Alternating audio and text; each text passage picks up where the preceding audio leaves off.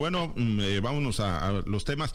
Eh, Jorge Luis, pues digo, finalmente fue día de campo ayer para Quirino Ordaz en el Senado de la República en su comparecencia sin mayores problemas, más allá de que algunos le dijeron Ordaz Copel, otros le dijeron Díaz Ordaz, y bueno, pues ni siquiera estaban familiarizados con su nombre algunos de los senadores. Más, más allá de eso, fue día de campo, no tuvo problemas para el dictamen favorable y seguramente no va a tener problemas la semana entrante para el voto mayoritario. Eso sí, ya muy notificado, eh, Jorge Luis de que va a ser expulsado en el momento que levante la mano y diga sí protesto como embajador de México ante España, automáticamente su expulsión, ya advertido esto por el propio Alejandro Moreno, dirigente nacional del PRI, partido que bueno, en Sinaloa con esto de Quirino Ordaz ha estado muy muy movido, ¿no? En el ánimo de pues quienes todavía son muy leales a él y quienes quieren apoderarse de la dirigencia ahora que Cintia Valenzuela ha dado el paso al costado y regresa a la Secretaría General eh, Jorge Luis para bueno pues buscar ahora un interino. Se ha hablado de Aarón Irizar. ¿Qué perfilas ahora, pues, con el quirinismo,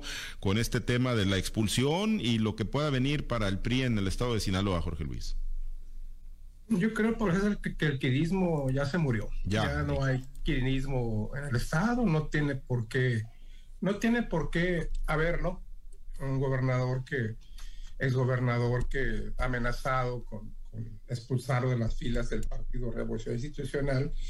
Y pues yo creo que eso es lo que menos le importa, ¿no? A Quirino es un tema que hemos aquí manejado muchísimo, muchísimas veces y siempre me llegado a la misma conclusión de que a Quirino, pues para nada le quita el sueño, ¿no? Las amenazas de, de Alito Moreno. Y, y, bueno, pues tampoco le quita el sueño el que los senadores del PRI vayan a, a votar en su, en su contra, ¿no? A la hora del dictamen. Finalmente eso no va influir en nada en, la, en, el conteo final de, de, los votos, que no tiene asegurada la, votación. De hecho, pues el dictamen ya está en sentido positivo. Y seguramente así, así va a ser ahora que la próxima semana probablemente que se dé la, sesión del Pleno cuando se ponga esto a discusión. Yo creo que ya, ya no va a meter las manos, ¿no? Y yo te lo digo con conocimiento de causa, ¿no? Y pocos días antes de que Quino se fuera, o platiqué con él, y me comentó eso, ¿no? Que él, el PRI dejaba de, interesarle, ¿no? Que, que, fueran los grupos um, priistas los que, los que tomaran la decisión y tampoco le interesó el hecho de las amenazas de Alito Moreno en el sentido de que se haya expulsado del Partido Revolución Institucional.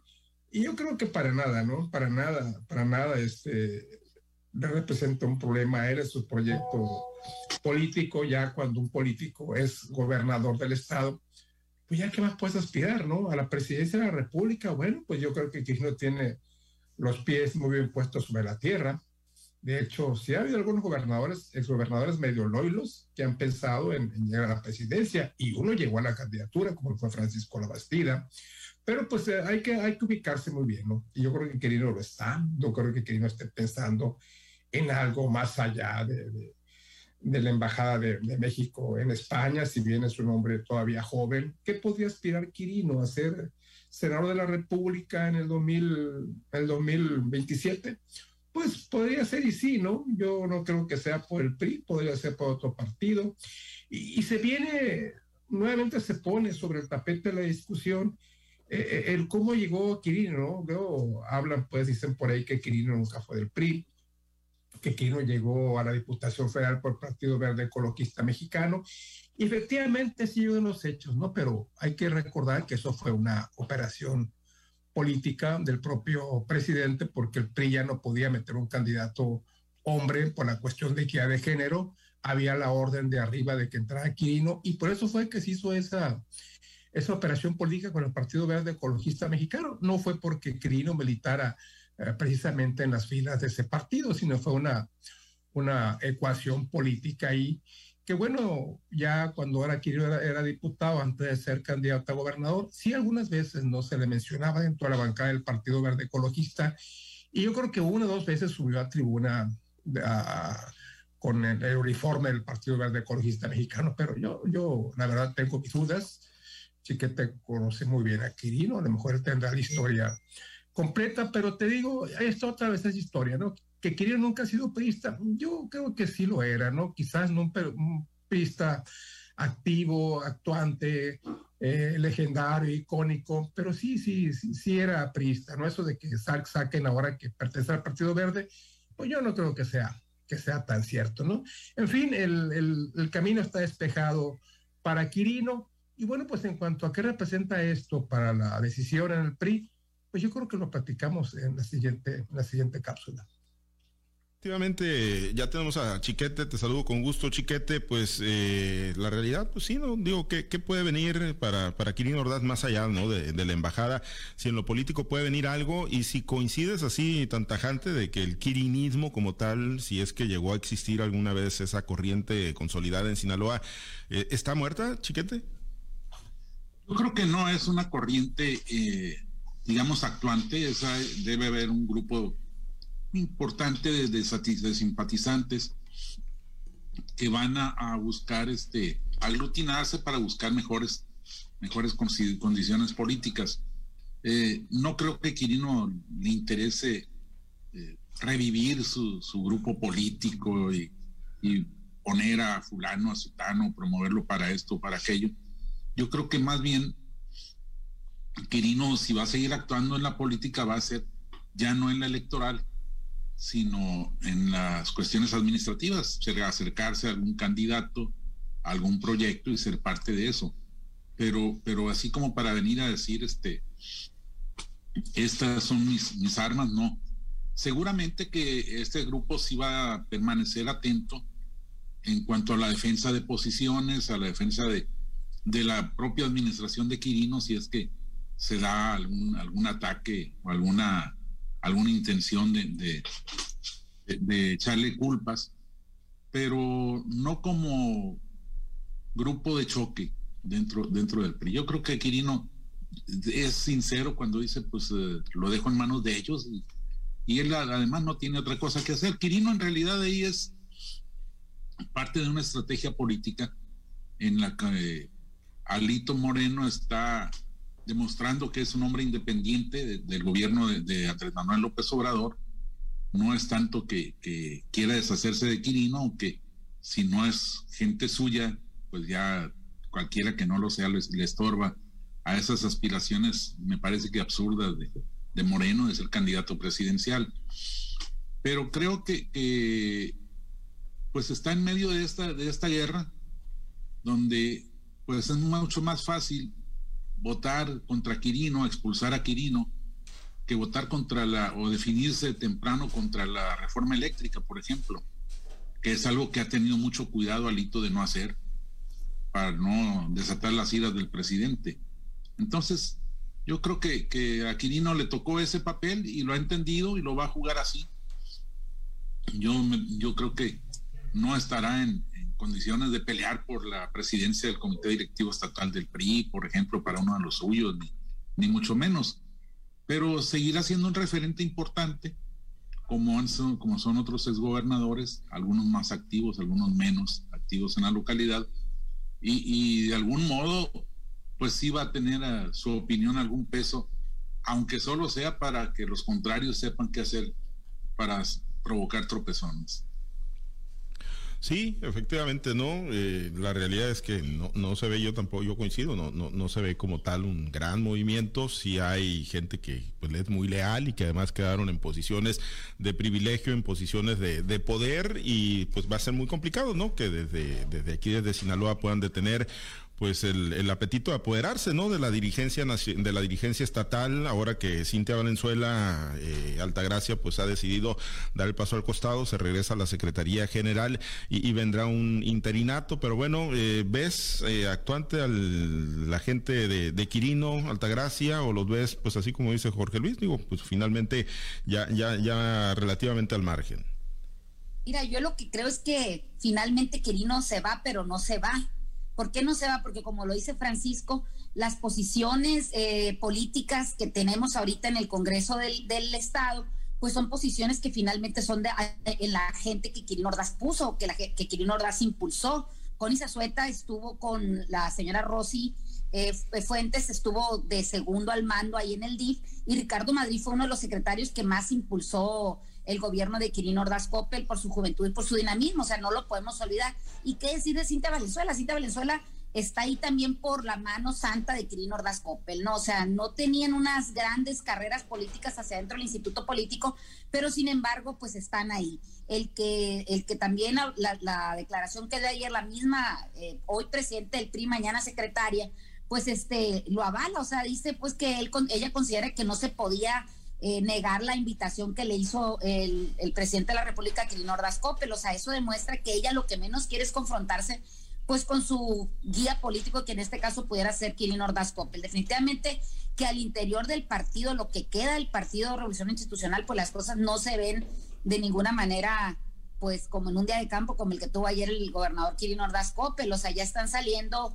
de alguna manera algunos eh, líderes o algunos eh, integrantes de ese partido que en, tiempo atrás tuvieron algunas algunas glorias, ¿no? Esto, pues, nombraban que pudiera incluso Aaron Irizar poder eh, dirigir el instituto político y Aaron Irizar sería como una especie de catalizador o de, conjunción de los grupos o quizás un premio de consolación por no haber sido eh, candidato a la gobernatura del estado. También lo que se ve es una, eh, una actitud muy injerencista o, o, una participación muy activa hacia dentro del instituto político del estado del senador Mario Zamora, que si bien es cierto se ha declarado pues de alguna manera que va a seguir la línea del partido a nivel nacional, siempre eh, apoyando las decisiones que se tomen desde la presidencia del partido, en este caso Alito Moreno, pues eh, vemos que Mario Zamora tiene mucha injerencia dentro de lo que está pasando aquí en el PRI del Estado. Todas estas especie de, de opiniones o de ingredientes son los que van a aderezar ese cambio en el instituto, en la revolución institucional. O sea, me parece que, que Quirino Rascopel se va, pero sigue presente, independientemente si está en otro continente o está en otro partido o está fuera del partido.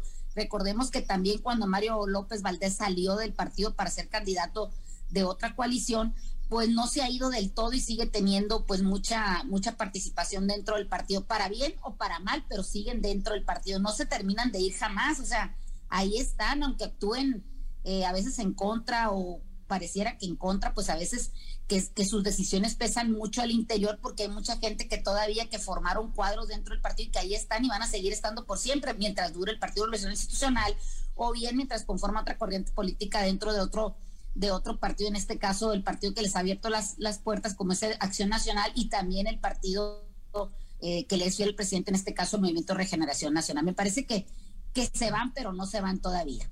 Bien, pues eh, sí, ahí están, digo, pues al final de cuentas, como lo comentabas, ¿no? Y hacías un recuento de algunos de los perfiles de los cuadros que quedaron, pues debidamente ubicados, ¿no? En las, en las posiciones, de las muy pocas posiciones de poder y de privilegio que, que quedaron para el Partido Revolucionario Institucional tras las dos debacles electorales, ¿no? Que, que tuvo Quirino durante su administración políticamente hablando. Digo, si el ánimo fue ayudar al PRI, pues fueron debacles, la del 2018 y la del 2021, Jorge Luis. Y bueno, pues vendrá un interino, se ha hablado mucho de, de Aarón Irizar, eh, vendrá por ahí la, línea para la presidencia interina y posteriormente ante una eventual renovación formal de, la dirigencia?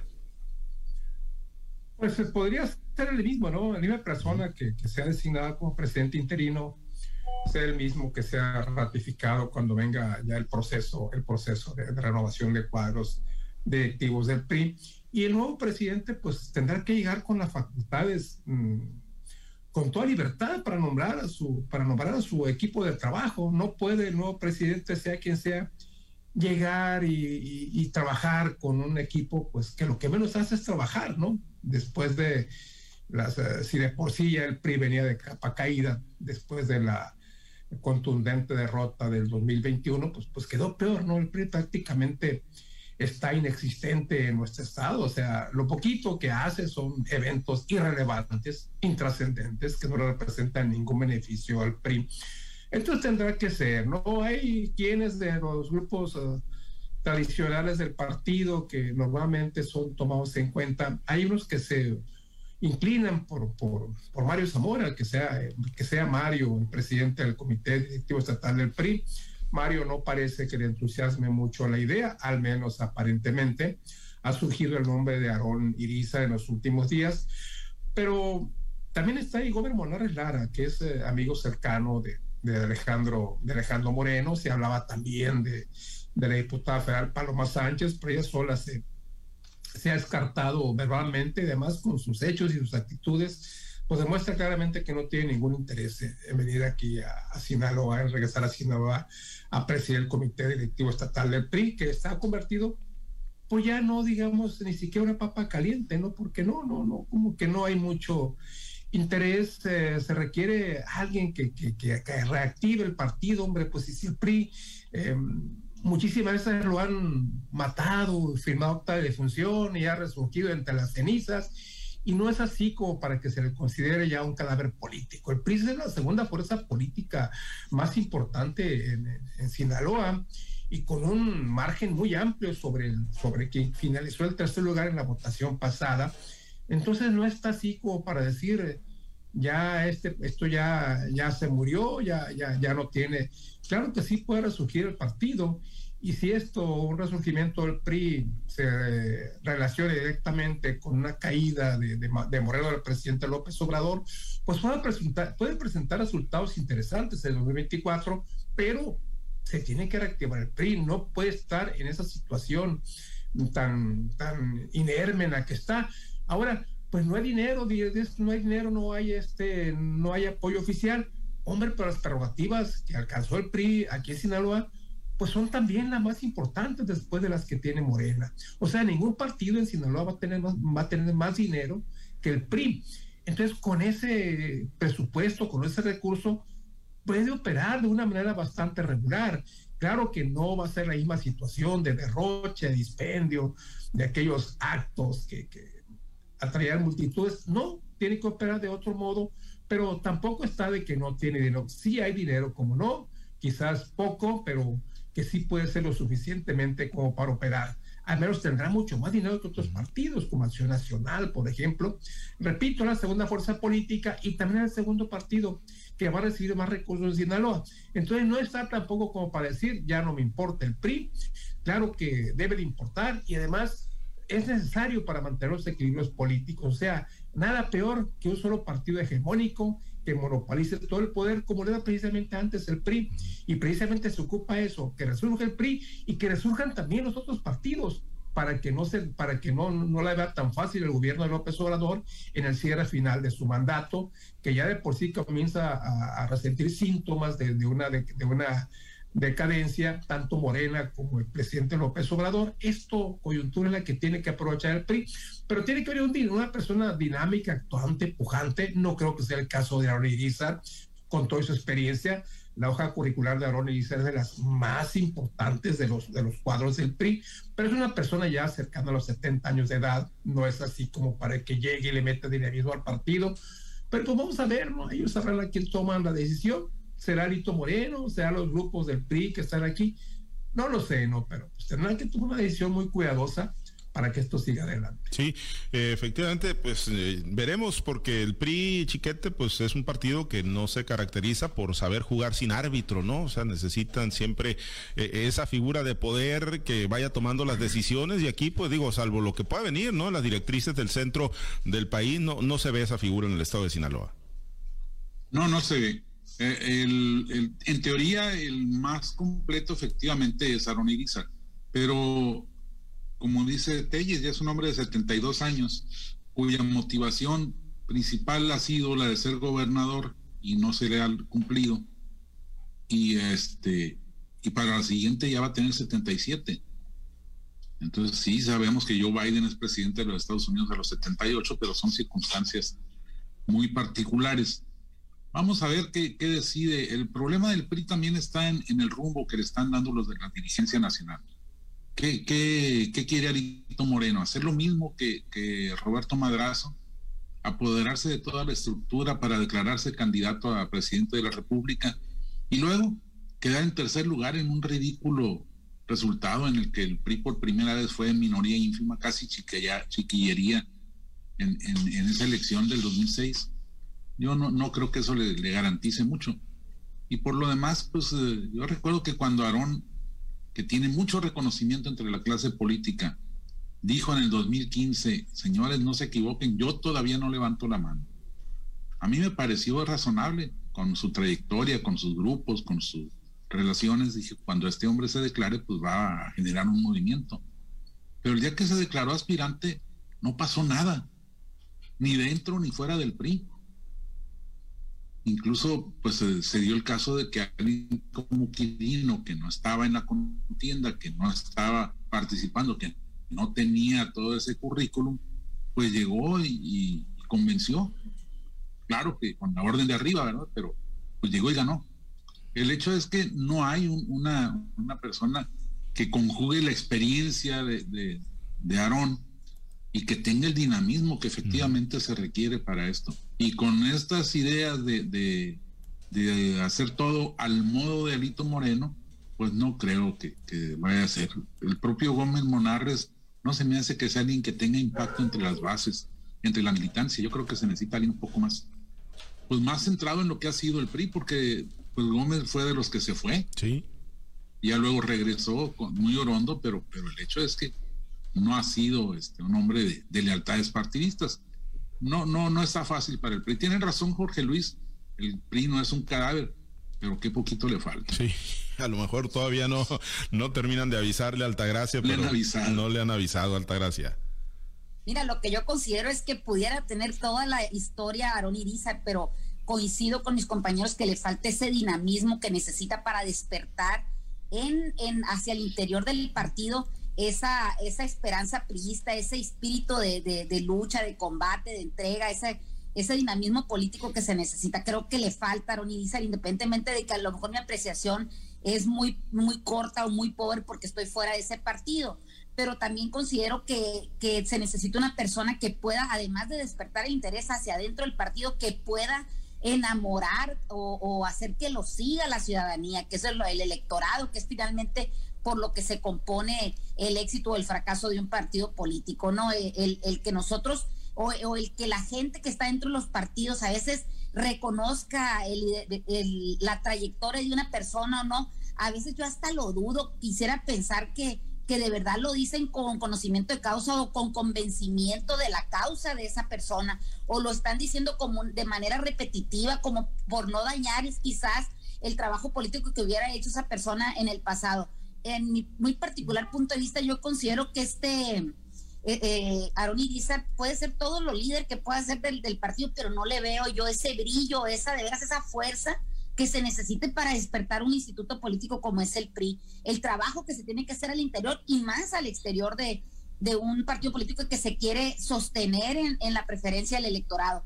Creo que el trabajo que se tiene que hacer al interior y al exterior debe casi ir a la, hermanado y de la misma en el mismo sentido, no para engordar caldos políticos, en este caso como el, el presidente nacional, que lo veo cada día más atarantado yo en el tema de, de manejar un instituto político, siempre tratando de, de hacer como recetas del pasado que, que, quizás en los años 70 fueron muy buenos, en los años 80, pero en estos años de apertura donde la gente es tan fácil convencer o es tan difícil convencer de acuerdo a la, a la, al sentimiento que puedas despertar en él eh, no se necesita a veces muchas tablas, sino, sino necesita hacer el clic con la sociedad, que eso finalmente es lo que le da el triunfo a un partido político. Me parece que se tiene que trabajar mucho en eso, buscar nuevas formas de hacer política, respetando quizás el trabajo que se ha hecho por los grupos del pasado, pero siempre buscando cómo despertar a ese electorado que finalmente es el, que, el que le puede dar el éxito o la derrota a un proyecto político. Necesitan trabajar muy fuerte al interior y al exterior. Ojalá y de veras tomen decisiones acertadas, porque si bien es cierto, no es el, partido más grande en el Estado, si es la segunda fuerza y recordemos que son más de 30 millones de pesos lo que tienen de prerrogativas federales para este para este 2022. Muy bien, pues ya, ya veremos qué le depara el destino al revolucionario institucional. Si es cadáver y no le han avisado, pues se va, se va a saber o se va a oler finalmente. Gracias, nos despedimos. Muchas gracias, Altagracia. Nomás quiero recordarles que dice Cuen que su partido es la segunda fuerza en Sinaloa. Sí, sí, sí. Eso dice el anuncio. Sí, eso es lo que dice el anuncio. No por votos, pero sí, pero sí por posiciones a lo mejor, ¿no? Pero no por Oye, por posiciones que ganó Morena pero que le tocaron al Paz. Sí, sí, efectivamente, pero pues bueno, ahí las tienen, ¿no? Sigladas el, partido sinaloense. Bueno, pues yo creo que deberíamos de hacer la Procuraduría Federal de los partidos políticos para que digan quién es el sí en las mentiras de, de la semana o, del mes, ¿no? Me parece que hay publicidad engañosa en ese tipo de institutos políticos, en todos, no nada más en el que acaba de mencionar este Francisco Chiqueta, sino en todos hay, hay, hay mentiras que los únicos que se la creen que son verdades son los que están militando en nuestros partidos. Bien, ahora estamos sobre tiempo. Gracias, Jorge Luis, excelente fin de semana. Gracias, Pablo César, feliz fin de semana para todos. Gracias, Chiquete, excelente fin de semana. Buen día, ¿con quién pierde el América? Sabe, pero no creo que esté más liquidado. ¿Quién estará más liquidado, el PRI o el América? Ahí se da. América. Ahí, ahí, la América. La América de calle. Bueno, vámonos. No sé, ya ni siquiera sé contra quién pierden este fin de semana, pero de seguro pierden. Ya no me preocupa porque ya no hay posiciones para abajo. Gracias, vámonos, compañeros. Excelente fin de semana. Gracias a los compañeros operadores en las diferentes plazas de Grupo Chávez. Gracias Herbert Tormenta por su apoyo en la producción y transmisión de Altavoz TV Digital. Se queda en la mazorca. y buena música para usted. Invitarlo a que esté conectado en el portal www.noticieroaltavoz.com. Soy Pablo César Espinosa. Le deseo a usted que tenga un excelente, muy productivo día. Usted ha escuchado Altavoz en Red Sinaloa con Pablo César Espinosa. El noticiero de Grupo Chávez Radio.